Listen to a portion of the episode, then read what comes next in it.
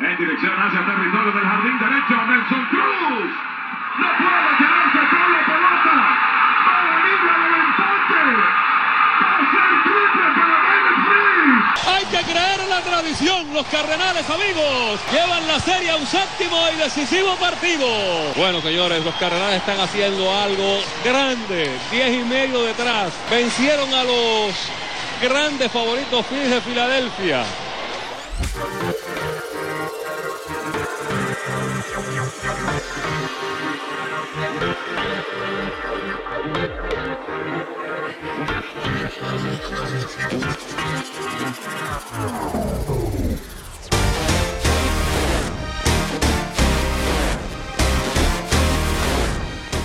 Bienvenidos a Gremio Cardenal. Estamos arrancando estas emisiones del equipo de los Pájaros Rojos de los San Luis Cardinals que el día de hoy, jueves 7 de abril, arrancan temporada regular frente a los Pittsburgh Pirates en un duelo que se disputará en el estadio Bush Stadium.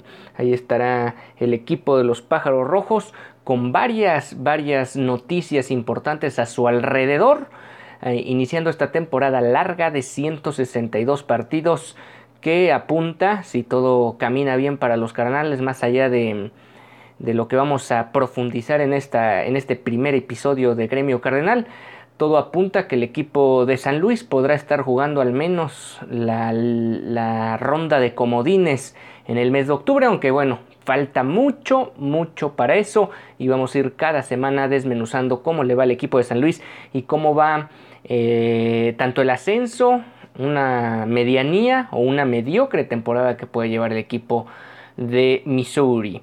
Eh, bueno, es una temporada nostálgica y emotiva, por llamarlo de alguna forma. Eh, ya se sabía, tal vez desde el año pasado se sospechaba que tanto el boricua Yadier Molina como el abridor estelar de San Luis, Adam Wainwright, estarían diciendo adiós a la gran carpa después de la temporada 2021. No fue así, sin embargo ya quedó claro que esta temporada 2022 de MLB será sí o sí la última temporada de estos dos peloteros, tanto del catcher futuro salón de la fama del béisbol, como muy probablemente también lo sea Adam Wainwright.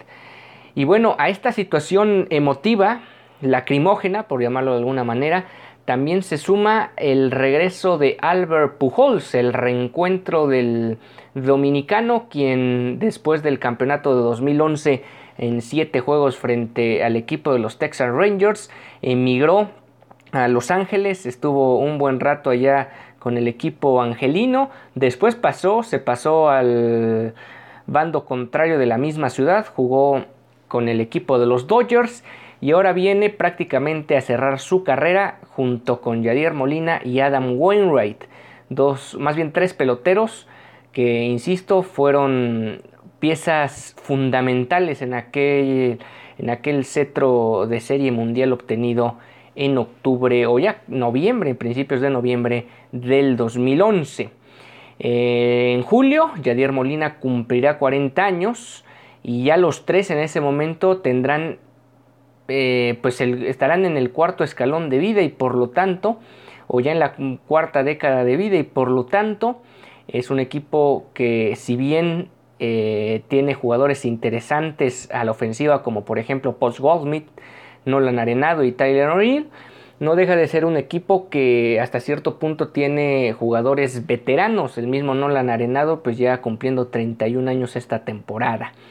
Eh, y no deja de ser una preocupación, digamos, a mediano plazo. ¿Quién va a suplir? En específico, a lo mejor no tanto lo de Wainwright, como quiera. Este, lanzadores no es que sobren en la liga, pero puedes encontrar de las granjas y el equipo de San Luis es experto en tener movimientos importantes desde, en ese sentido. Pero eh, el tema principal, lo de Pujols obviamente tampoco es tan grave, hay que recordar que ni siquiera estaba, o sea, es alguien con quien no contaba si ahora viene a retirarse con la franela de San Luis, donde también posiblemente estamos hablando de un futuro Hall of Fame. Pero bueno, yendo al tema específico de Yadier, de Yadier Molina, es un pelotero que prácticamente era como tener un coach en, en el campo, específicamente en la caja de bateo.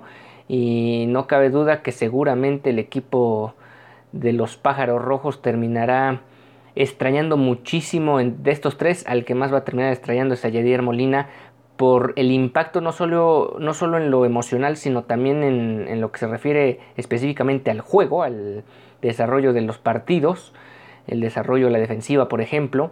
Eh, una pieza fundamental que estará cerrando su ciclo, su ilustre ciclo como pelotero profesional en las grandes ligas.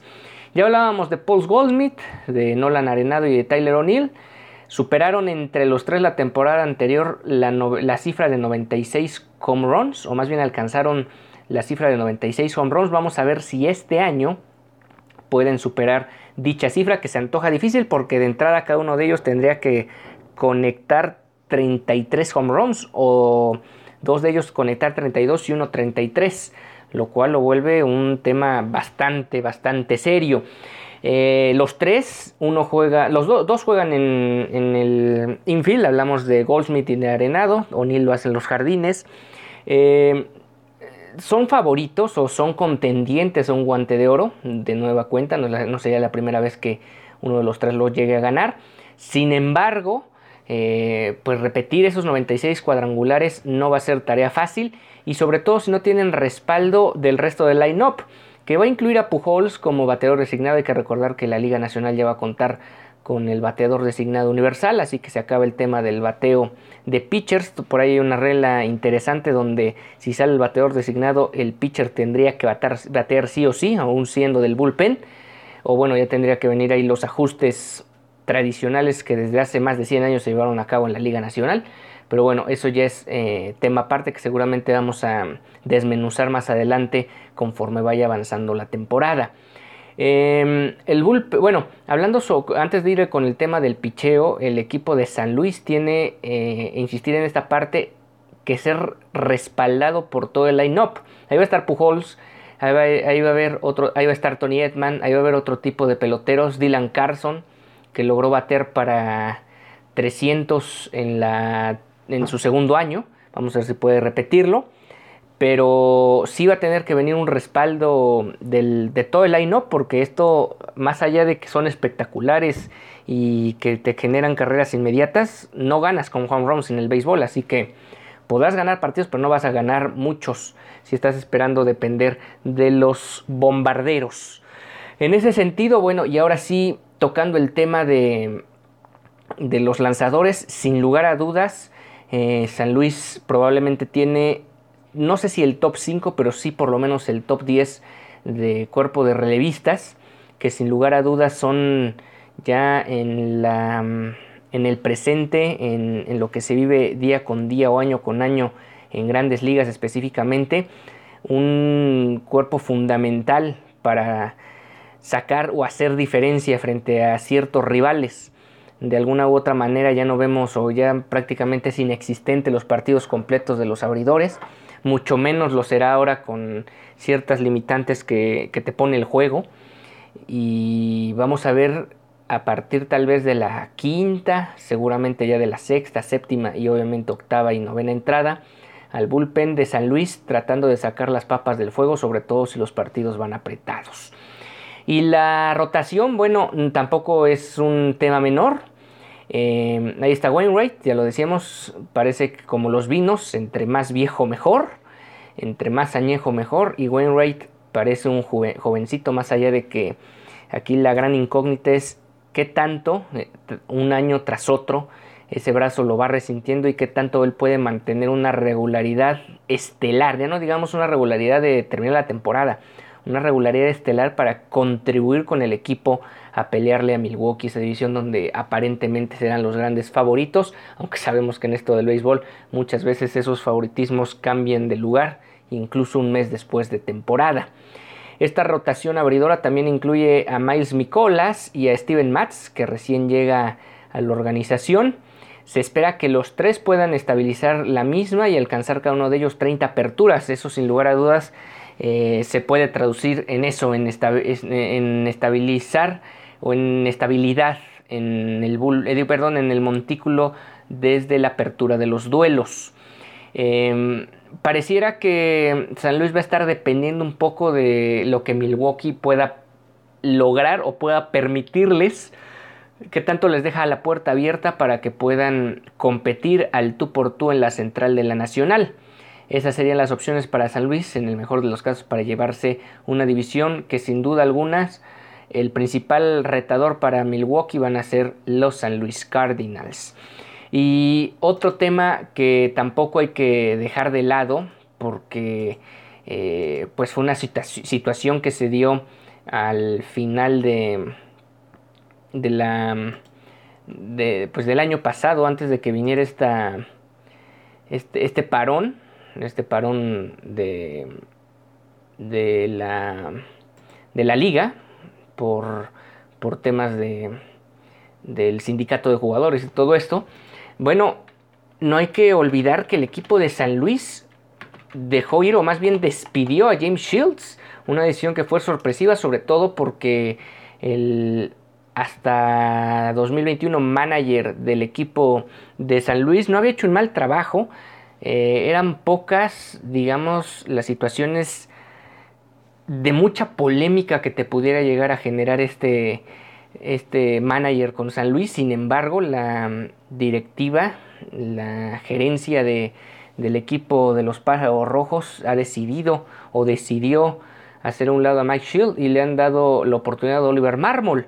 Vamos a ver cómo este joven de 35 años, que digamos es una corriente que digamos comenzó en, el, en la NFL con el tema de los Rams, donde por cierto ya incluso se consiguió un campeonato de Los Ángeles Rams, pero que permea ya incluso otros deportes de poner gente joven, incluso más joven que algunos peloteros, ya hablábamos de la edad tanto de Molina, de Wainwright y de eh, Pujols, y en este caso Oliver Marmol pues por lo menos 5 años más joven que un catcher All Star. Ese va a ser el reto que va a enfrentar el nuevo manager de San Luis y vamos a ver cómo le sale esta situación al, al equipo de Missouri porque digamos es uno de los puntos o una de las incógnitas más importantes. Fue un error, eso ya lo sabremos conforme vaya avanzando la temporada y sobre todo ya en el cierre si San Luis se queda corto y no alcanza postemporada o si la postemporada es muy corta y en playoffs no dan un salto de calidad, pues obviamente las preocupaciones van a estar desde la oficina y seguramente va a ser un largo invierno allá en San Luis y las cosas no mejoran. Hay que recordar que es una franquicia ganadora después de los Yankees de Nueva York, es la franquicia con más títulos en las grandes ligas y no solo eso, es una franquicia que está acostumbrada a jugar postemporada, a jugar pelota de octubre y que no se puede mm, tomar a la ligera una temporada donde no consigas meterte a la fiesta de, otoño. Una fiesta que por cierto en este 2022 incluirá nada más y nada menos que a dos equipos. Así que si no puedes entrar dentro de los 33, dentro del 33% mejores marcas de la liga, pues algo estás haciendo muy mal. Algo tienes que replantearte de cara al 2023. Ya veremos cómo va avanzando esto. Algunos hablan de que Oliver Marmol es o tratan de que sea la combinación de Billy Southworth, Whitney Herzog y Tony La Russa. Todo en uno, aunque obviamente esto habrá que ver en qué termina. Y bueno, en cuestión individual, pues sin lugar a dudas, ya lo decíamos, no la han arenado, debe ser el jugador de mayor reflectores, al menos en el inicio de la temporada. Está, eh, bueno, consiguió su noveno guante de oro consecutivo, va por la década completa. Imagínense ganar guantes de oro en una década de manera consecutiva. No es nada, no, es un tema menor lo que logra este pelotero, quien también ya hizo su sexto viaje al, al Juego de las Estrellas y ya lo decíamos, se combinó para 96 home runs, en particular él conectó 34 de los 96 entre Goldsmith, O'Neill y su persona. Em, el, gran, digamos, el gran, la gran deuda que tiene Nolan Arenado con San Luis va a ser el tema del promedio de picheo. Bateó para un mediocre 264 en los últimos dos años. Su mejor número vino casi en 300 o ya arriba de 300 en la temporada COVID de 2020. Sin embargo, em, pues no deja de ser em, una temporada donde si algo tiene que rescatar Nolan Arenado y además de que le va a dar mucho más o un plus a la ofensiva de San Luis va a ser mejorar esas piezas de bateo sobre todo cuando tenga gente a bordo y no necesariamente estemos dependiendo de que venga un palo de cuatro esquinas. Eh, muchos hablan, eh, las predicciones es que este equipo apenas estaría alcanzando una marca de 500, o sea, 81 ganados, 81 perdidos. Obviamente, insisto, hay un trecho muy muy largo de aquí a que termine la temporada y que sin lugar a dudas puede ir cambiando drásticamente la situación. Pero pues ahí está el equipo, ahí está el equipo de San Luis que va a tratar de darle pelea al tú por tú a los Brewers de Milwaukee. Eh, el equipo de Brewers se ve más fuerte tal vez en todas las líneas, a la ofensiva, en el bullpen, desde el montículo abridor. Pero pues no deja de ser también una temporada tan larga donde incluso hay que tomar en cuenta las inevitables lesiones y ver qué tanto te impactan o no en el desarrollo, ya no digamos de un juego, sino en el desarrollo de las semanas y cómo lo puedes ir sobrellevando. Hay que recordar que hay equipos que a lo mejor inicien tambaleándose, pero pierden piezas incluso a lo largo de, al principio de la temporada, pero conforme va avanzando eh, la fase regular, van recuperando terreno, van recuperando la marca y terminan metiéndose a postemporada y siendo un dolor de cabeza no solo para los equipos que enfrentó en la división, sino para toda, en este caso, la Liga Nacional. Eh, vamos con algunos detalles eh, cortos y breves. Eh, en el caso de Harrison Bader, apenas el día martes, no, el día lunes, el jardinero ganador de guante de oro, Harrison Bader, y el también simpático Harrison Bader, logró un acuerdo de contrato de 10.4 millones por dos años con el equipo de San Luis. Con este evitó el arbitraje salarial y por lo tanto Bader de 27 años recibe bueno por firmar un millón como parte del acuerdo, además de 4.7 millones en cada una de las dos próximas temporadas. Bader para 2023 podría aumentar su salario a 2.5 millones adicionales y obviamente tendrá ahí bonos que pues, podrán eh, irse rescatando conforme vaya avanzando la temporada y conforme él puede ir cumpliendo este tipo de retos personales. Eh, bateó para 267, 16 home runs, 50 carreras impulsadas en 103 juegos la temporada de 2021 y tiene un promedio de 244, 47 home runs, 147 carreras impulsadas y 40 bases robadas en las 5 temporadas que lleva como pelotero de grandes ligas. Eh, digamos que va ascendiendo, su carrera va en ascenso, aunque no todavía podríamos hablar de un pelotero que esté completamente consolidado como para que se convierta o sea parte de la columna vertebral de un line-up como, como, como lo es la exigencia que va a presentarse o que ya conoce que se presenta en San Luis. Y bueno, ya hablábamos de lo de Pujols, que regresa y el día de hoy estará en su titularidad número 2, perdón, la titularidad número 22 de manera consecutiva. Esto que además va a ser seguramente pletórico en el Bush este jueves, teniendo seguramente una ola de aplausos cuando se pare por primera ocasión en, el, en, el, en la caja de bateo. Eh, seguramente lo veremos no solo hoy, sino durante prácticamente toda la temporada como bateador designado. Por ahí, ahorita en los pocos partidos que tuvo de pretemporada, lo vimos jugando la primera base, donde originalmente estuvo con San Luis. Sin embargo, ya con esta situación de bateador designado, pues le da la posibilidad de no tener que estar, pues sí, en el desgaste físico dentro del terreno de juego día con día y solo entrar, tomar tus turnos, analizar mejor tus turnos, eso te da también la ventaja de estar como bateador designado y ya tomar mejores decisiones y mejores pelotas para tratar de contribuir a la ofensiva. Si algunos de ustedes creen que Pujols es una solución a la ofensiva, no, yo creo que solo hay que verlo como un complemento más y como una situación emotiva, simbólica, de que uno de los peloteros leyenda de esta institución en el pasado reciente estará jugando, estará viviendo sus últimos momentos como profesional. Eh, San Luis, por cierto, lideró esta Grapefruit League, la muy breve este, pretemporada que se llevó a cabo, en este caso en Júpiter, Florida.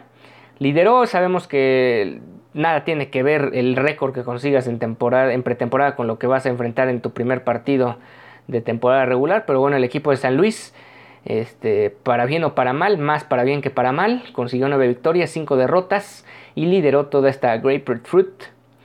Con, eh, superando por medio juego a los Astros de Houston, a los Toronto Blue Jays, a los Philadelphia Phillies, a los Boston Red Sox y un juego y medio de ventaja sobre los Atlanta Braves.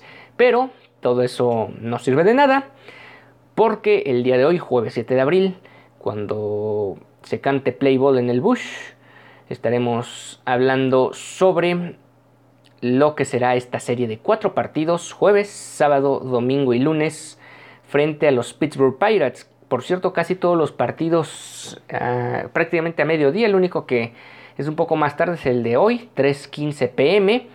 Está pactado abrirlo a Adam Wainwright, que es un especialista en Opening Day, y estaría enfrentando a Brew Baker, ese sería su oponente el día de hoy. Estos son las cuatro, los cuatro duelos, por lo menos de momento, que ya están, digamos, pactados para el fin de semana y el lunes. Mikolas hablaría el sábado frente a Keller. Mats haría su presentación con San Luis frente a Wilson.